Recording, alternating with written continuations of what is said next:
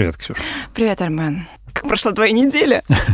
Неделя прошла довольно насыщенно, в принципе. Я как раз после прошлой записи к вечеру у меня поднялась температура, и я слег. Но вот к этой записи, как, как видишь, я уже на ногах, бодр и готов записывать этот выпуск. События разные всякие. Ну, я думаю, что слушатели, может быть, не в курсе, когда именно мы записываем. Это но... будут позавчерашние новости. Да-да-да. Но были, в общем-то, яркие события, которые немножко встревожили э, сообщество, общество в нашей стране, но оставим их за рамками нашей студии. Блин, Армен, я так и не узнаю.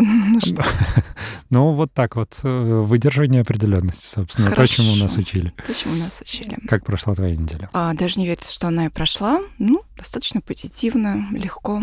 Если я ее не запомнила, значит, ничего такого великого на ней не было.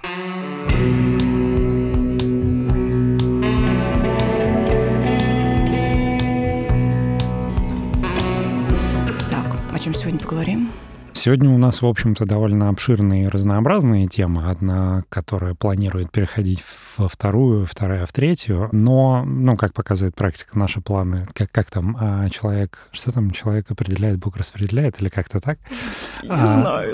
Я тоже, я не, не скажу, что я хоть как-то религиозен, поэтому не, ну, позволяю себе не так хорошо запоминать эти крылатые выражения. Давай начнем с э, самого начала. Первая тема, которую мы планировали затронуть, сегодня это метафорические карты. Мы уже упоминали эту историю, она не имеет, слава богу, никакого отношения ни к эзотерике, ни к гаданию, ни к Таро. Это исключительно наш психологический э, инструмент. И мне бы хотелось, чтобы ты чуть подробнее рассказала, как они работают, каков принцип. Э, если у тебя есть какая-то историческая справка, то тоже было бы здорово. Исторической справки у меня никакой нет. Я могу сказать, э, по-простому определить, а, а, точнее описать вот этот принцип, как работают метафорические карты. Метафорические метафорических картах заложена определенная образная система того или иного автора. И когда человек берет ту или иную метафорическую карту, он видит за то, за что сейчас цепляется его бессознательное. А сознание с помощью картинки может это, условно говоря, взять себе. И когда ты а, на этой картинке, потому что если ты дашь метафорическую карту двум разным людям, скажут, они совершенно две разные вещи, потому что у каждого человека свой индивидуальный ассоциативный ряд, у каждого своя структура мыслеобразов и внутренних образов. И поэтому метафорические карты очень помогают именно раскрыть тему, которая на данный момент больнее всего. В принципе, как бы, как уже упоминалось в одном из предыдущих э,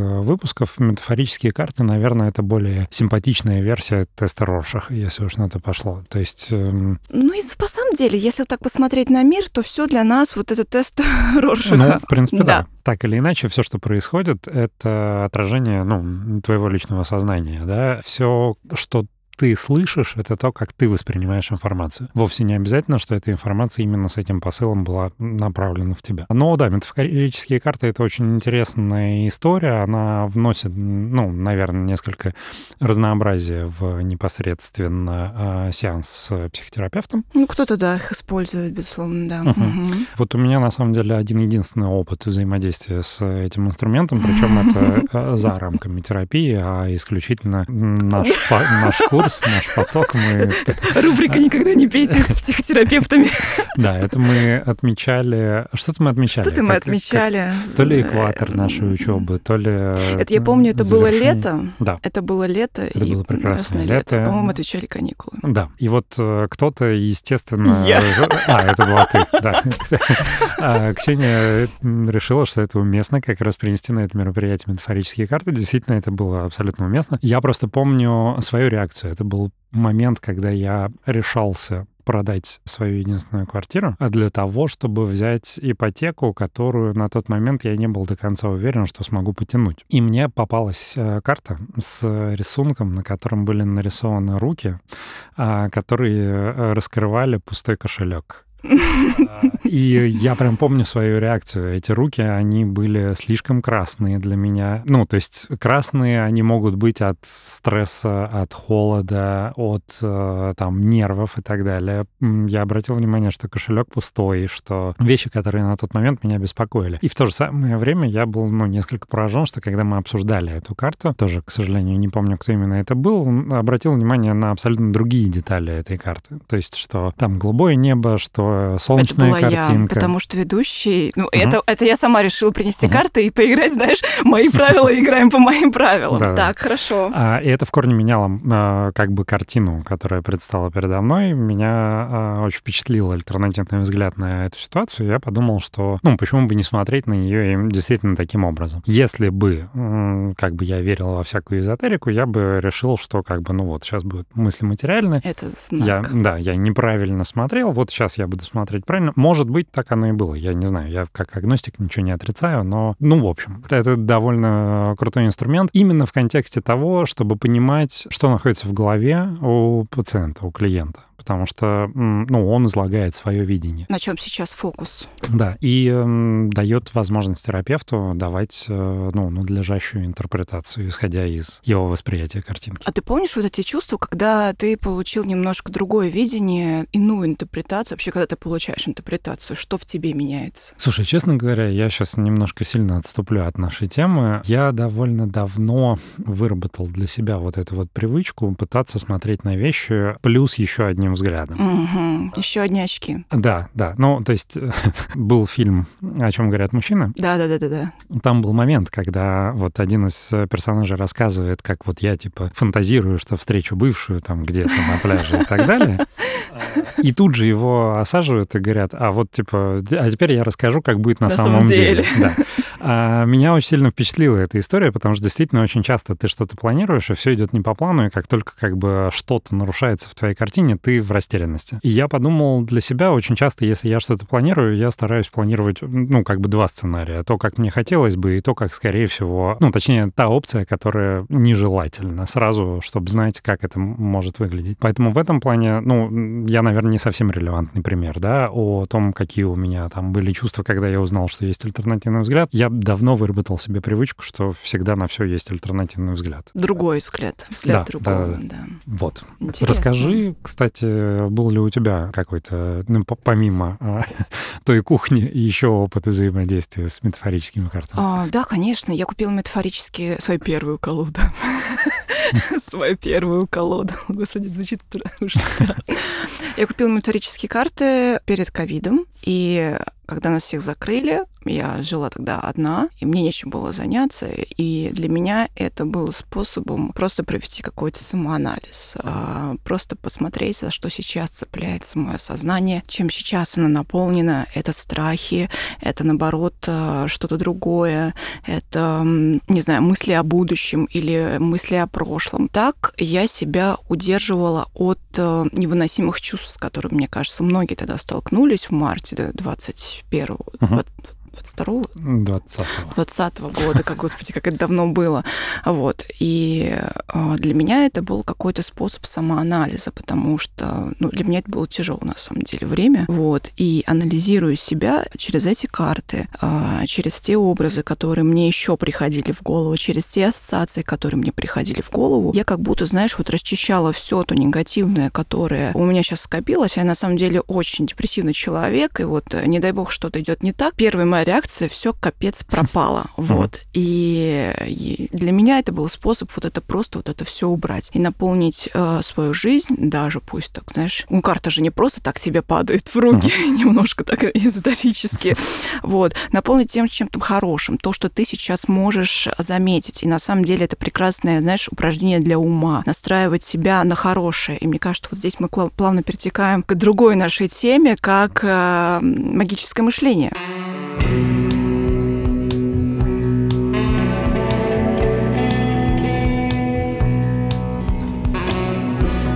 Можешь ли помочь мне с э, определением термина магическое мышление? Э, смотри, э, я могу сказать сухую теорию, но я могу сказать, а я могу сказать, условно говоря, на пальцах, как uh-huh. это вообще работает. Магическое мышление есть у всех. Представим себе маленького грудного, грудного ну, ребенка, у которого еще нет сознания. Он лежит. Твоя любимая метафора про то, что когда ребенок чувствует голод, он uh-huh. ощущает это как боль во всем своем теле.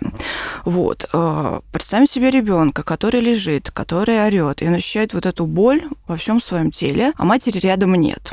И магическое мышление – это защитный механизм от невыносимой боли, от невыносимой фрустрации и от всего того, что сейчас происходит. Держим в уме, что психика младенца, психика взрослого человека, психика ребенка, психика подростка, все это, знаешь, это, ну, как бы, это всегда с тобой будет. Просто у тебя в какой-то момент просто зреет сознание. Вот, да, все, магическое мышление – это защитная реакция, которая создана для того, чтобы переживать сильную фрустрацию, сильную боль, какую-то твою внутреннюю боль про взрослого человека. Вот. Я здесь немножко добавлю, э, потому что кто-то, э, мне кажется, ты ответила на следующий вопрос, а предыдущий вопрос все-таки, что такое магическое мышление? Магическим а. мышлением называют, скажем, склонность человека верить в не совсем научные объяснения э, происходящим событиям. Ну, грубо говоря, если, да, упростить на пальцах объяснить, что это такое, это человек, который верит в гадания, в карты Таро, в астрологию. Фантазирует, что он верит, ну, как-то... Ну, да, отчасти, да. Отчасти, да.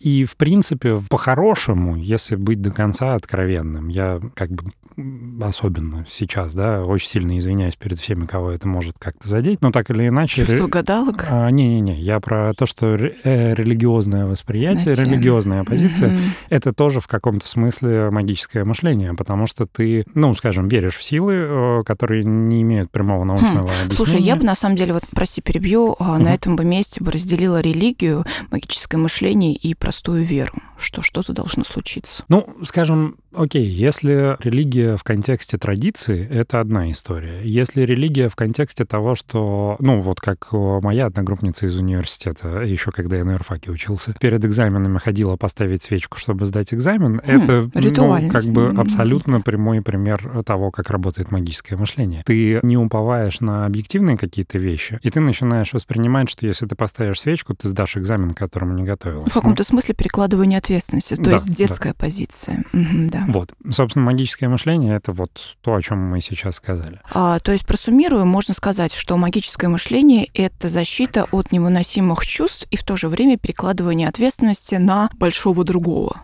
Да, да, безусловно. На неосязаемого и непостижимого. Удивительно другого. то, что э, Бог в, созна... в бессознательном человека — это родительские фигуры. Ну, безусловно. Слушай, ну, как бы мы сейчас прям сильно, сильно отойдем от нашей темы, но да, просто давайте. так или иначе, да, э, изначально вот с эволюцией э, там Homo sapiens в рамках там его социализации, обретения речи и прочее-прочее. Сначала там ум богов рисовал, объясняя ими все природные явления, а так или иначе все грандиозное и непостижимое это находило объяснение такого религиозного характера. В любом случае это отражение нашего внутреннего восприятия, наших внутренних страхов. Mm-hmm. И э, точно так же, когда младенец, у которого еще нету в полной мере сознания, он испытывает боль, а потом из ниоткуда возникает что-то, что избавляет его от этой боли. боли. Чудо? Да, да. Вполне, э, ну, логично, э, не зная всего, что мы знаем в 21 веке, предполагать все, что угодно. Поэтому,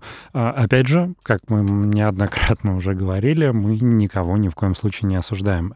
Все, что есть в природе, даже самое ужасное, к сожалению, это естественно, сложно, и, ну, в общем-то, психология учит с этим примиряться и, наверное, Учит это прими, прими, принимать, принимать и перерабатывать э, то, что действительно очень было больно в какой-то uh-huh. момент, uh-huh. да. Здесь немножко я бы перешел еще к одной теме. Ну, магическое мышление, э, почему мы про него упомянули, да? Опять же, потому что э, есть большой соблазн э, перепутать карты Таро с метафорическими Ну, я тебе больше могу сказать,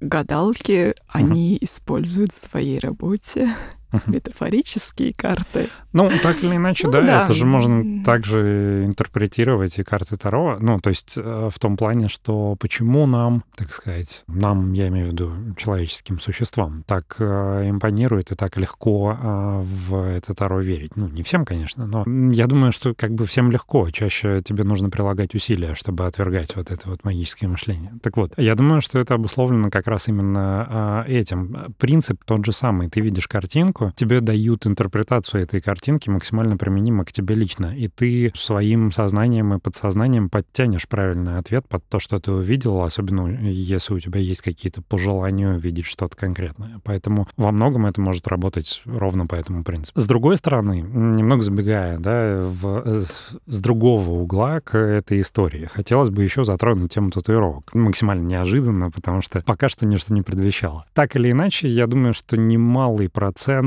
людей татуировки сакрализует, вкладывая в них там какое-то определенное значение. Много кто набивает себе там условно э, руны, руны да, скандинавские. На счастье, на удачу, на, на защиту, на деньги, на все что угодно.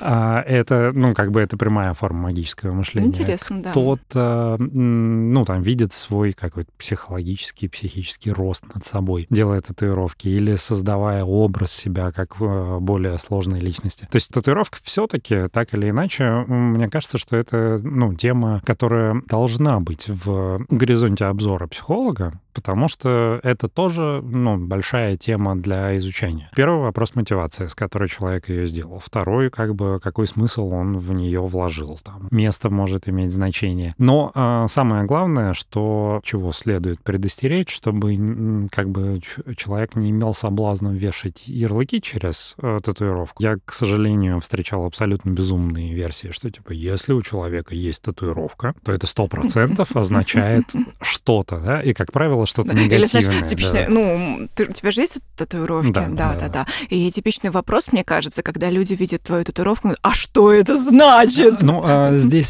стоит иметь в виду, конечно, культурный контекст, в котором тебе этот вопрос задают, потому что до определенного периода на всей территории нашей страны татуировки делали только в определенных местах, и всегда они что-то должны были значить. Поэтому, ну, к сожалению, пережиток этого еще есть в нашем сообществе. Но в целом, да, ты абсолютно права, люди ну, привыкли их сакрализовывать подобного рода вещи. Я сегодня утром, кстати, слушал передачу про восприятие ада в разных культурах, в разных религиях и так далее. Я сейчас ну, очень боюсь ошибиться, поэтому буду без деталей. В общем, в одной из культур одна из причин попасть в ад после смерти, там прям э, местная религия условно какого-то племени была. Это если у мужчины не было сережек в течение жизни, потому что там серьги — это тоже какая-то ритуальная история. Mm. А если у женщины не было татуировок, то есть mm. как бы если при жизни ты условно не заслужил вот эти вот награды, то там на страшном суде данной религии а местный бог, в общем-то, проверив тебя, не найдя татуировок или там серьги, наказывает тебя там, отправляя на там, я не знаю, съедение крокодила условно. На вечное горение в огне. Да, но, э, тем не менее, татуировка э, может что-то означать. Я читал одну из теорий, что э, означать я имею в виду и в психологическом контексте. Читал одну из теорий, что, как правило, э, ну, не, опять же, да, есть в психологии очень часто понятие как правило, но так или иначе каждый кейс — это индивидуальный. Нужно очень смотреть, насколько да. это правило применимо в конкретном случае. Это может означать историю э, контроля над своим телом. Если, опять же, как бы брать меня, я на эту тему не задумывался, но прочитав это, наверное, это, да, это что-то абсолютно про меня. Я, кстати, свою там первую сделал в довольно таком сознательном возрасте. Но пару выпусков назад мы затрагивали тему сепарации от родителей, да, угу. э, признаки незавершенности, которые в том числе и обнаружили за мной. У меня тоже есть, так что ты это... Не-не-не, я не это, не перетягиваю одеяло. Тут у кого угодно. Э, я думаю, что... У всех есть. Ну у всех, да, есть э, фиксации на разных э, стадиях психосексуального развития, иначе бы психологи были бы без работы, если бы у всех все было Ну, иначе бы мир был бы очень скучный стерильный, как мы, как мы это уже выяснили. А, так вот, в моем случае, да, это была история контроля, история формы достижения сепарации от родителей, несмотря на то, что мне там, по-моему, около 30 было на тот момент. Татуировку я хотел там лет с 15. А я вот все дозревал, и как- как-то наступил момент, когда я все, я решал все свои незакрытые гештальты к тому моменту. Поэтому я думаю, что это во многом, это же вещь, которая необратима, это вещь, которая переход как бы на другой этап. Кто-то татуировки может рассматривать и интерпретировать как форму селф-харма, да, э, саморазрушение, причинение себе увечий. И в этом контексте селф-харм все-таки это тоже история про контроль над своим телом, потому что чуть-чуть, опять же, я прошу прощения, что так, э, так долго Но это очень монолог. интересно. Продолжай, продолжай. Да-да. А self-harm — это как раз история про то, что человеку настолько невыносимо выдерживать окружающий мир, он ему настолько тяжелый и настолько не подконтролен. Не окружающий мир, а, а скорее даже еще внутренний мир. Ну, окей, продолжай. Да, да, да. да, ну, да. А, внутренний ну, мир, внутренний как его мир, проекция, его взаимоотношения с, с окружающим. С окружающим. И причинение себе боли — это, собственно, с одной стороны, форма выпуска там нереализованной энергии, да. Ну, потому... И не чувствовать боль внутреннюю. А, да, да. То есть перенося акцент с внутренней на физическую mm-hmm. боль, ты как бы а, ты берешь контроль над происходящим. Когда, кстати, очень часто там а, самоувечье в, причиняют себе дети в семьях, где там есть домашнее насилие, да, когда ребенок не может никак совладать и контролировать боль, которую ему причиняют извне, он решает как бы взять эту историю под контроль. Это, это чудовищные вещи. Ну, это есть. К сожалению, это есть. наша работа во многом из этих вещей состоит. Это то, с чем как бы нам приходится сталкиваться. И да, это, это один из вопросов, э, самый первый и самый яркий. К сожалению или к счастью, вот истории с э, самоповреждением, они имеют физическое выражение и дают возможность психологу для того, чтобы давать интерпретации наглядно, ну, точнее, для того, чтобы... Это признаки которые ты видишь наглядно, и уже можешь с ними работать. Ну, можешь с ними работать, но держим в уме, что тебе, если к тебе приходит человек с селфхармом, а как минимум год, это нужно быть теплой, принимающей матерью. Uh-huh. И только там через полтора-два года возможна интерпретация, потому что психика настолько уязвимая, она настолько привыкла, что к тебе постоянно прилетает какая-то агрессия извне, что постоянно эмоционально тебя ранят, что постоянно есть какая-то опасность, опасность, что первое время, первое долгое, достаточно продолжительное время вырабатывается новая модель поведения, что, оказывается, ко мне могут относиться тепло, меня могут слышать, меня могут услышать, меня могут убаюкать, я не знаю, меня могут принять, меня могут выдержать. Uh-huh. Да.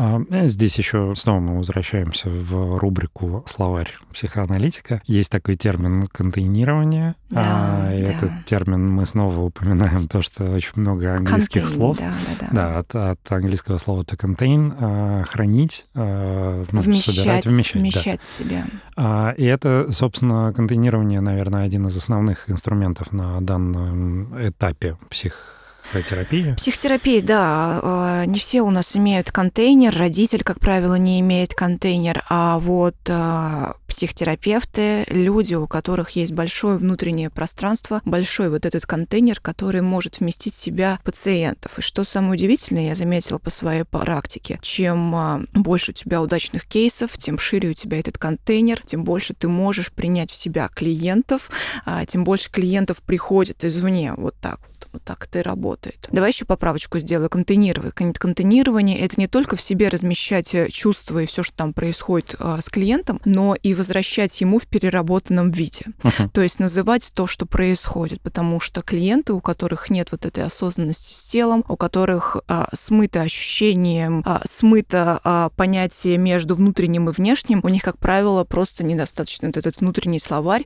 того, что с ними сейчас происходит, что им сейчас больно, что им сейчас радостно, радостно. Вот так вот, да. Кстати, насколько я помню, если я правильно понимаю, основной инструмент работы, например, на телефоне доверия, если это не кризисный случай, то есть, условно, там, если человек не стоит в окне перед прыжком, да, и звонит в психологическую поддержку, ну это как раз контейнирование. То есть, в каком-то смысле, вот наш обыватель, который отрицает психологию, как правило, в качестве аргумента приводит, что проще с пацанами на кухне с бутылочкой водки. Давайте обменяемся, да? Да-да-да. А это собственно, наверное, там тоже э, происходит процесс контейнирования. Ну, да, у процесса контейнирования всегда должен быть процесс возмещения. Вот. Так. И это mm-hmm. как бы важная деталь, да, почему э, поговорить с пацанами на кухне это не то же самое, что психотерапия, потому что, во-первых, нету всех остальных инструментов, которые там есть, и, во-вторых, выговориться это только половина. Вторая половина — это получить как бы ответы правильные на то, что ты выговорил. И другой момент, ты, наверное, соответственно, никогда не сможешь выговориться до конца, сказав все, что действительно думаешь человеку, которого очень хорошо знаешь, в отличие от человека, которого, про которого ты должен знать минимум, исходя из профессиональной этики психоаналитика, и с которым у тебя никогда не должно быть никаких соприкосновений за пределами этого кабинета, да? Поэтому это тоже еще... Ну, один... опять же, это какое-то традиционное условие. Я считаю, что отношения с психотерапевтом и э, психотерапевта и клиента, они должны оставаться всегда такими, но никто не говорит о том, что фигура психотерапевта может быть разной. Безусловно, да, конечно. Да. Угу. Вот знаешь, на самом деле, а может быть, немножко затронуть тему профессиональной этики, давай, раз давай. уж мы сюда полезли. Я, знаешь, я по себе помню, что там буквально на первых же э, занятиях в нашем институте, когда зашла речь про профессиональную этику, я такой, ну, понятно, не обязательный предмет. И э, здесь я позволю себе наглость предположить, что это не мое личное восприятие, а, в общем-то, у нас в обществе в целом принято считать, что есть как бы обязательные вещи. И есть э, вещи, которые, ну, типа обязательные, но как бы, если очень хочется, то можно игнорировать. К счастью или к сожалению, профессиональная этика именно в рамках психологии — это нет, это не так. Это, это максимально обязательная вещь. Она обязательна не только потому, что как бы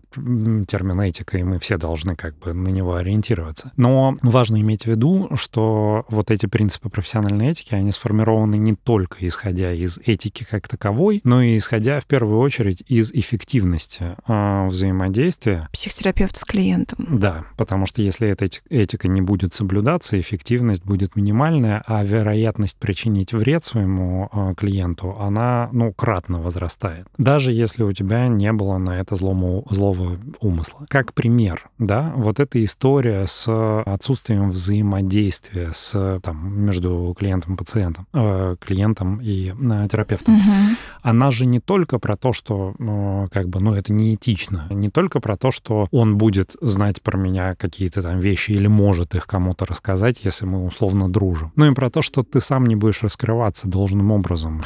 Ну, на самом деле, э, для психотерапевтов есть такое понятие самораскрытия. Извини, перебью, uh-huh. я понимаю, к чему ты ведешь, а, про то, что в этике всегда есть такое понятие границы. И мы вернемся к тому, что этик выполняет вот это сверх-я, условно uh-huh. говоря. Для чего это делается?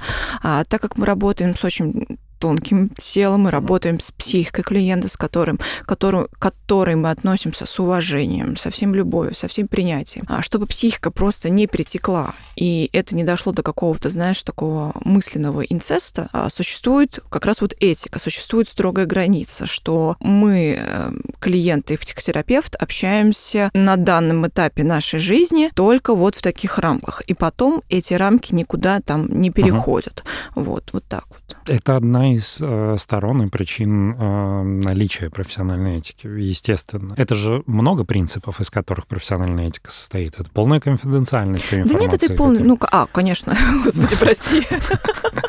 А, полная конфиденциальность того, что клиент тебе говорит, да, ты ни в коем случае не позволишь кому-либо узнать, что конкретный человек тебе говорил, или что вот эта информация относится к конкретному человеку. Это в том числе... Ну, а, конфиденциальность безусловно, да.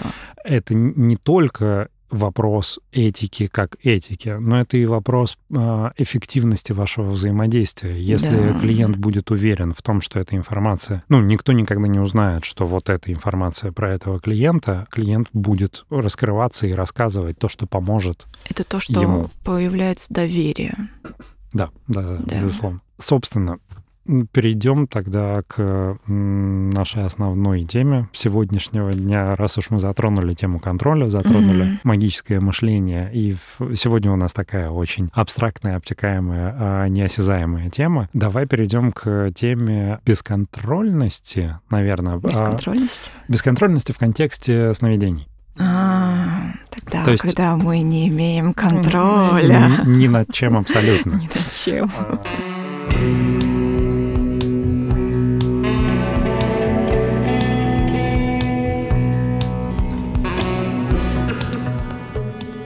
Ходил в детстве во сне? Слушай, вообще да. Я тоже. Я, я помню только... О, господи, это все ужасный эпизод.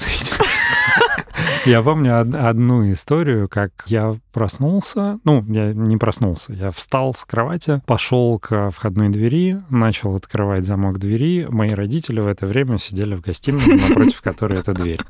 А мама меня позвала и такая, типа, ты куда? Я повернулся, посмотрел на них, пошел и лег обратно спать. Я этого не помню. Вот, э, вот так я, наверное, ходил во сне. Я, как, опять же, я сейчас это рассказываю, у меня ощущение, что это какое-то там вымышленное воспоминание, но нет. Кто-то решил подшутить над тобой. Ну вот, как бы, да, родители мне это рассказывали, врать им э, смысла не было. Вот так вот я ходил во сне. Мне бабушка говорила то, что я в детстве собирала грибы. Ну, точнее, во сне собирала грибы. Я просыпалась в 12 часов ночи на полнолуние, шучу, конечно, и начинала собирать грибы по дому. Интересно, какие грибы, не знаю. А, так вот, так, да, э, давай. собственно, вернемся к основной теме. Сон — это состояние, в котором ты, в общем-то, отпускаешь контроль, да, невольно. Ну, сознание спит. Да. Э, Но бессознательное сознание... никогда не спит. Да, да, да. Сознание отдыхает. Организм твой не отдыхает никогда на 100%, потому что... Бессознательное. Давай будем брать психику и бессознательное. Я не, думаю, я... что там тело, почки спят немножко. Немножко, но не полностью. У тебя А-а-а. даже если ты находишься вот в полностью горизонтальном состоянии, у тебя даже не все мышцы расслаблены в этот момент. Есть еще группа мышц, которые в это время все равно напряжены. Поэтому твой организм на 100% не отдыхает никогда. У нас же нету конкретной теории, где бессознательное находится. Да? Если мы учитываем, Во всем что... теле оно находится. Как бы, ну вот. вот. Твое Уч... тело есть бессознательное. Кто зверь? Я зверь. Учитывая то, что психоанализ он очень на грани между научным и не совсем научным, да, можно ну, скорее, скажем что... так, бессознательно оно доказано. Что он существует, это научный факт. Возможно. Я Хорошо. сейчас не буду ни, ни спорить, ни подтверждать. Я просто не читал да, на эту тему, поэтому не позволю себе а, отмолчаться в этой части. Так вот, это самое бессознательное, но если мы, опять же, а, даем дань уважения Карлу Густаву Юнгу, то есть понятие коллективного бессознательного. Вопрос, где оно тогда находится. Да? Во мне коллективное бессознательное всех людей вряд ли. А, но при этом там... В при... пространстве. Да, что звучит максимально ненаучно. Но здесь тоже есть э, о чем порассуждать, потому что есть понятие как бы квантовой физики mm-hmm. и есть понятие даже квантовой психологии, которая mm-hmm, вот через да, да. эту призму пытается дать научное объяснение. К сожалению, ни квантовая физика должным образом не а, изучена к текущему моменту, ни вот а, аналитическая психология. Здесь еще небольшая ремарочка. Психоанализ — это то, чем занимался а, Зигмунд Фройд. Аналитическая психология — это то, как назвал свою свою теорию Карл Густав Юнг после того, как поссорился с Зигмундом Фройдом и... Э, от, и когда отпочковался да, от да. Э, дедушки Фройда. Да, и, и еще такая небольшая историческая справка. Да, Карл Густав Юнг был учеником Зигмунда Фройда, но вот в какой-то момент э, их теории разошлись, и вот э, возникло два вот этих течения. Так вот, угу. сновидение сны и, э, так сказать, триумф бессознательного. Да? Время, когда твое бессознательное позволяет себе проявляться. Тебе часто снятся сны? Нет. Это ужасно, потому что... Не каждый день. Я уже задолбалась. Есть разные отношения. Если тебе часто снятся сны, например, там, моя любимая жена очень часто жалуется, что она не отдыхает ночью, потому что у нее активные сны, и она просто как бы еще очень активна ночью. Я снов не вижу, и я очень завидую, потому что мне всегда очень нравились там а, фантастика и фантазийные миры. Мне очень нравились вселенные, в которых может быть что-то, что непривычно Э, поэтому мне очень жаль, что я так редко попадаю в эти миры. И плюс, опять же, для работы с психологом это же кладезь, источник информации, просто который бьет фонтаном. И гораздо проще и удобнее вести психоанализ. И, опять же, дедушка Фройд тоже очень много а, внимания уделял сновидениям. Ну, сновидение хорош, на самом деле, так, если интерпретировать сновидение, хороший инструмент, но когда сновидений в психотерапии становится очень много, то я как психотерапевт понимаю, что сейчас а, клиент меня условно говоря, развлекает данными сновидениями и отводит от какой-то действительно важной темы. Темы, Mm. Точнее, сновидение и интерпретация сновидения – это более развлекательный характер, я бы сказала, в психотерапии. Ну, как бы он достаточно ценный и важный, но он не основной, а... к сожалению или к счастью. Да. Не, безусловно, конечно. А, здесь я просто к тому, что почему сновидение очень удобно и полезно для психоаналитика. И для каждого человека, если он знает свой внутренний вот этот, чем наполнено его бессознательное, какими образами, кто с чем, с чем ориентируется, все такое, да. Может быть, я про другое. Так, давай, давай, давай. Я про то, что вот э, человек может даже там на 100% доверяя своему психоаналитику, угу. может не решиться э, раскрыться на 100% на какие-то темы, произнести то, что ему страшно произнести. Он может даже сам не осознавать и не признаться себе в чем-то. А вот сновидение — это как раз настолько искаженная информация, что не догадываясь, что это может означать, ты можешь выложить эту информацию на 100% своему терапевту, дав терапевту возможность интерпретировать то, что было для тебя твоим бессознательным зашифровано. Ну да, да, но я как психотерапевт могу сказать, а, любой сон, принесенный на клиентам на психотерапию, это всегда история про взаимоотношения психотерапевта с клиентом. Психотерапевт не всегда проинтерпретирует а, с точки зрения взаимоотношений с клиентом. Он, скорее всего, как-то отразит а, то, что происходит сейчас в голове клиента. Вот, но в уме у себя держит. Почему клиент принес мне вот сейчас данный вот этот сон? Скорее всего, это про то, что происходит вот здесь вот сейчас. Почему так происходит? Потому что я думаю, ты очень часто сталкивался с тем, что хотел рассказать какую-то тему а, на сеансе, на сессии, но при нее забывал. Бывало, бывало, такое? Да. Бывало угу. такое. Это говорит о том, что а, сознание не разрешает а, принести какую-то бессознательную часть. Вот. Также и со снами. Бессознательное и сознание, которое еще не докатило, что оно что-то несет, они приносят э, на сессию тот или иной материал со сном, например, который будет символизировать взаимоотношения психотерапевта с клиентом. Вот. Ну, это вот так вот. Mm увела, да, куда-то? Не-не-не, тут э, я все-таки позволю себе снова не до конца давай, с тобой давай, согласиться. Давай потому что вот на моей практике именно как клиента, mm-hmm. да, еще не было ни одного сновидения, которое бы мы разбирали, которое бы имело какое-то отношение ну, конечно, к моим взаимоотношениям с терапевтом. Не-не-не. Ну, ладно. ну вот смотри, ну то есть мне просто очень не хочется сейчас приводить примеры сновидений, потому что существует... Д... Не, не, я сейчас объясню.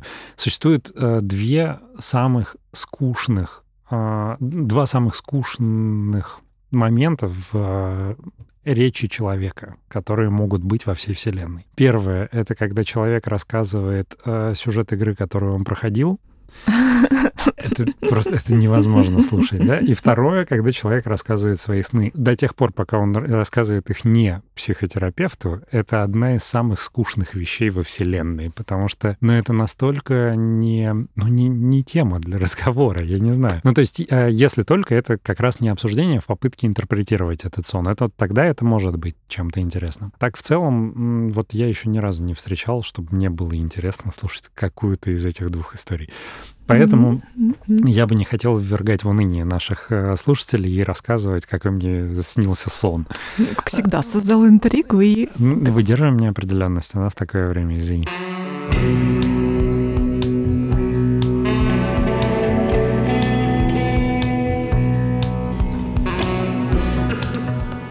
Давай перейдем на, от сновидений как э, в целом, да, как явление, как э, проявление бессознательного. Непосредственно к теме, есть ли какие-то довольно шаблонные сны, которые распространены среди всего человечества, да, которые имеют определенное толкование. То есть э, здесь, опять же, мы все еще ходим по грани, да, между магическим мышлением и психоанализом. Есть э, такое явление, как сонники, что э, это... Ну, сонники как раз основаны на коллективном бессознательном, то есть что такое коллективное бессознательное? А сбор всех образов миров и народов, миров, господи, всех народов, которые так или иначе э, витали в воздухе, и вот как-то вот их преобразовали в соники. Это то, как я воспринимаю соники. Отчасти, да, это так. С другой стороны, мне кажется, что соник — это все же попытка слишком сильно универсифицировать uh-huh. вещи, которые имеют слишком индивидуальный характер. И это как раз соблазн ошибиться, когда ты открываешь сонник, и там мышь, означает, там, я не знаю, свадьбу. Ты такой, ну, мышь означает свадьбу. А для тебя конкретно мышь означает вообще что-то другое. Точно так же, как, например, да, если там сказать череп, там 80% населения нашей страны, скорее всего, скажет, что череп символизирует смерть. А, mm-hmm. Но если брать, например, а, там, майя культуру, для них она, наоборот, символизирует жизнь и мудрость. Поэтому брать сонник, в котором как бы у тебя будет интерпретация, что означает череп... Да, это не совсем правильно. Вот.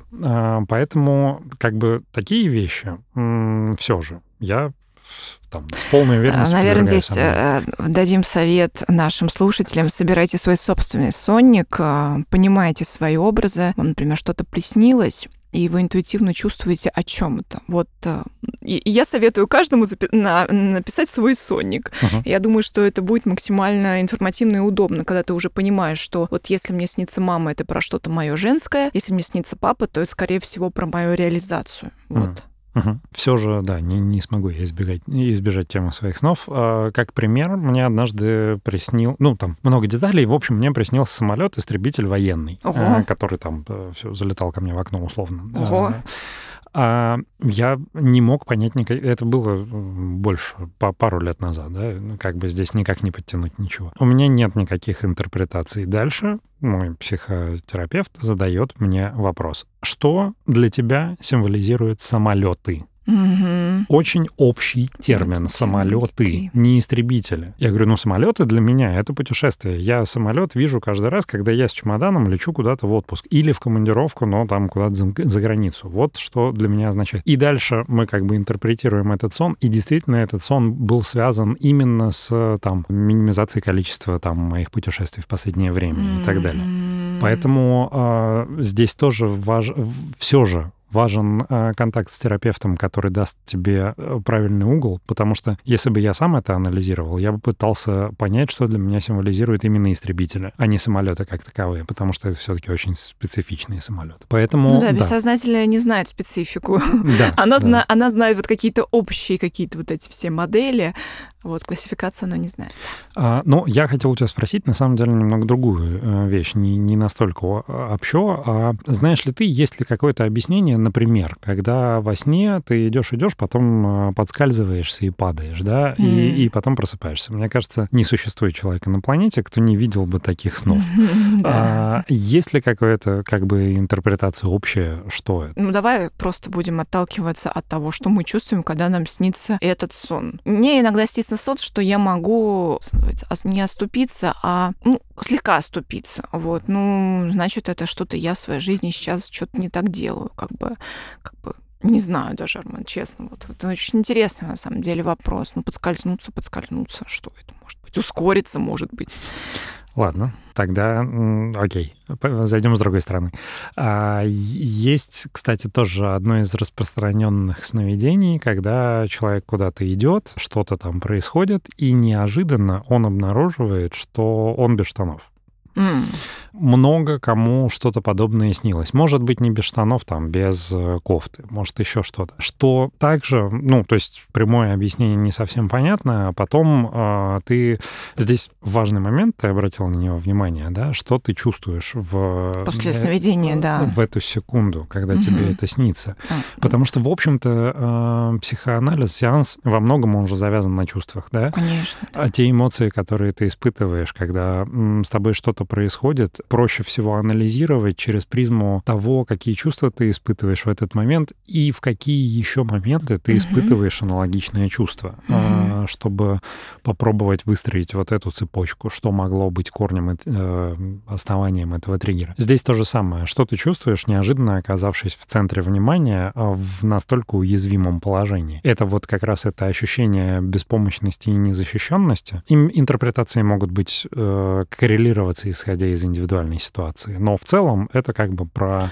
Ну да, вот когда это... да, даже сделаю такой немножко summary. Если вам приснился сон, и вы хотите как-то сами проанализировать вообще, о чем этот сон, первое, что нужно сделать, это его записать. Второе, э, подумать, какие чувства у вас возникли э, после, после того, как вы проснулись. И второе, э, понять, точнее даже первое, это записать. Второе, почувствовать, по проанализировать, какие чувства у вас возникли в момент сновидения, после сновидения. И третье — это понятие, что за образы были в данном сне, что они для вас значат. Вот, все.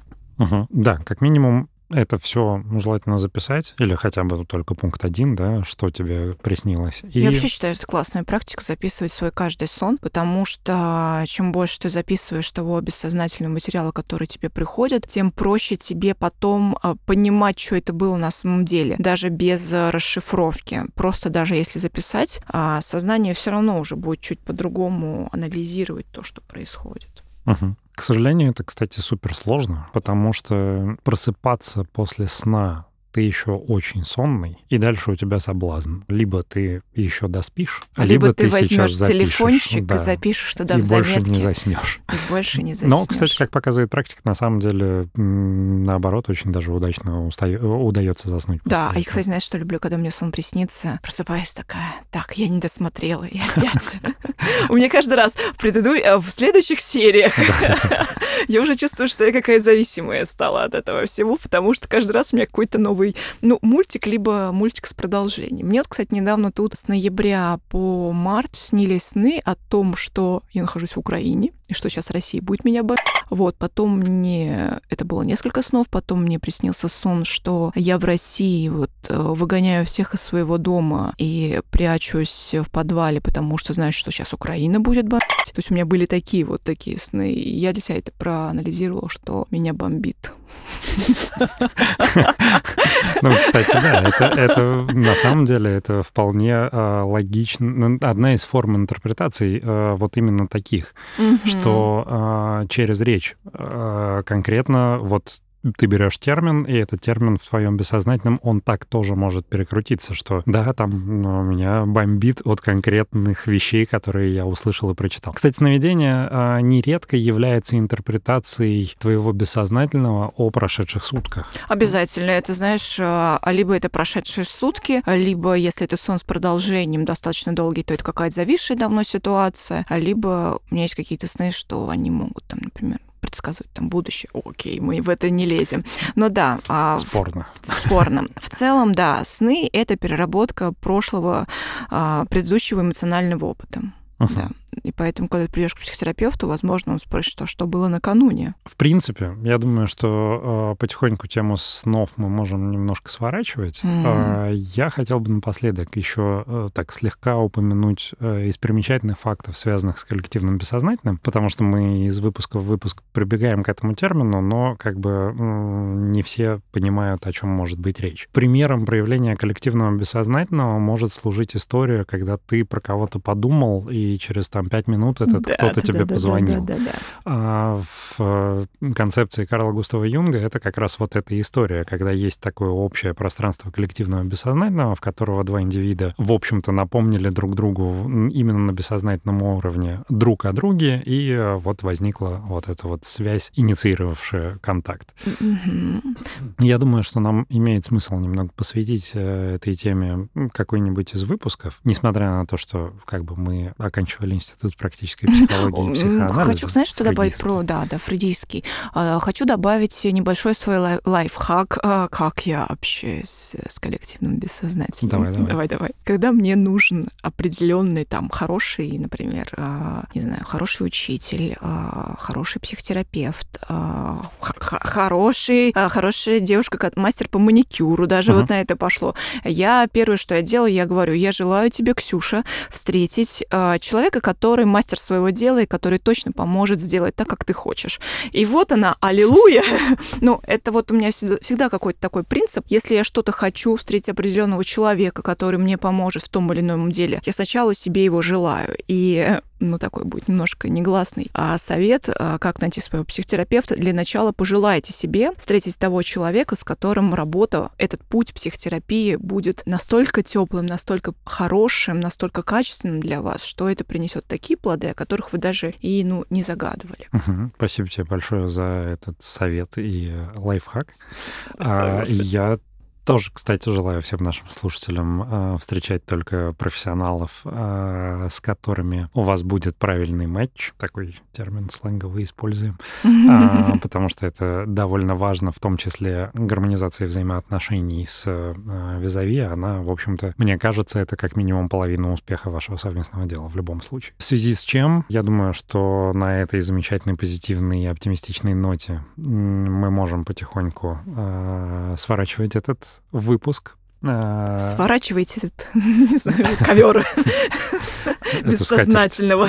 Да, да, скатерть бессознательного. Настало время шеринга. Поделись, пожалуйста, своими чувствами а какие мои чувства. Я считаю, что этот выпуск э, был таким, каким он должен быть, очень бессознательным, очень даже где-то хаотичным, хотя мы всегда придерживаемся какого-то, какой-то структуры, какого-то порядка, но вот бессознательный так или иначе врывается в нашу жизнь. И да, я желаю всем счастья, обладать причинами счастья и почаще желать себе встречать тех людей, с которыми им было бы хорошо. А ты как, Армен? Слушай, я как бы, как обычно, позволяю событиям происходить, э, стараясь не давать им оценку, поэтому как бы все верно. Вы выпуск был таким, каким он имел право быть. Знаешь, мне показалось примечательным, что сегодня мы как будто бы готовились чуть тщательнее, чем обычно, и все пошло не по плану максимально. То есть э, чем больше придаешь, наверное, излишнего значения, тем сложнее э, удержать, так сказать, все в рамках плана mm-hmm. в этом случае.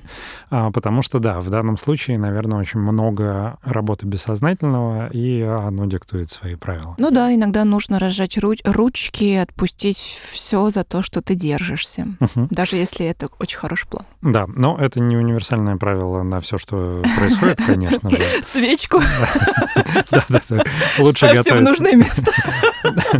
И готовьтесь к экзаменам, пожалуйста. Да, потому что нам нужны хорошие специалисты. Это было бы прям... Представляешь, вот этот мир, когда каждый учился то, чем он горит, то, чем он действительно интересен, а ну, то, что ему действительно интересно, а не потому, что там, абы родители от таким отправили. Угу полностью с тобой согласен. Наверное, можно попробовать посвятить один из выпусков теме выбора своей профессии, предназначения пути. Да, почему нет? Вау, супер. А, все, спасибо тебе огромное Блин, за этот выпуск. А, все, всем пока-пока. Подписывайтесь, лайкайте. И обязательно расскажите консьержке о нашем замечательном подкасте. А еще спросите, есть ли у нее какая-нибудь история, которую она хотела бы, чтобы мы разобрали. Может быть, у нее была бурная молодость. Обязательно была. Все, всем пока. Пока.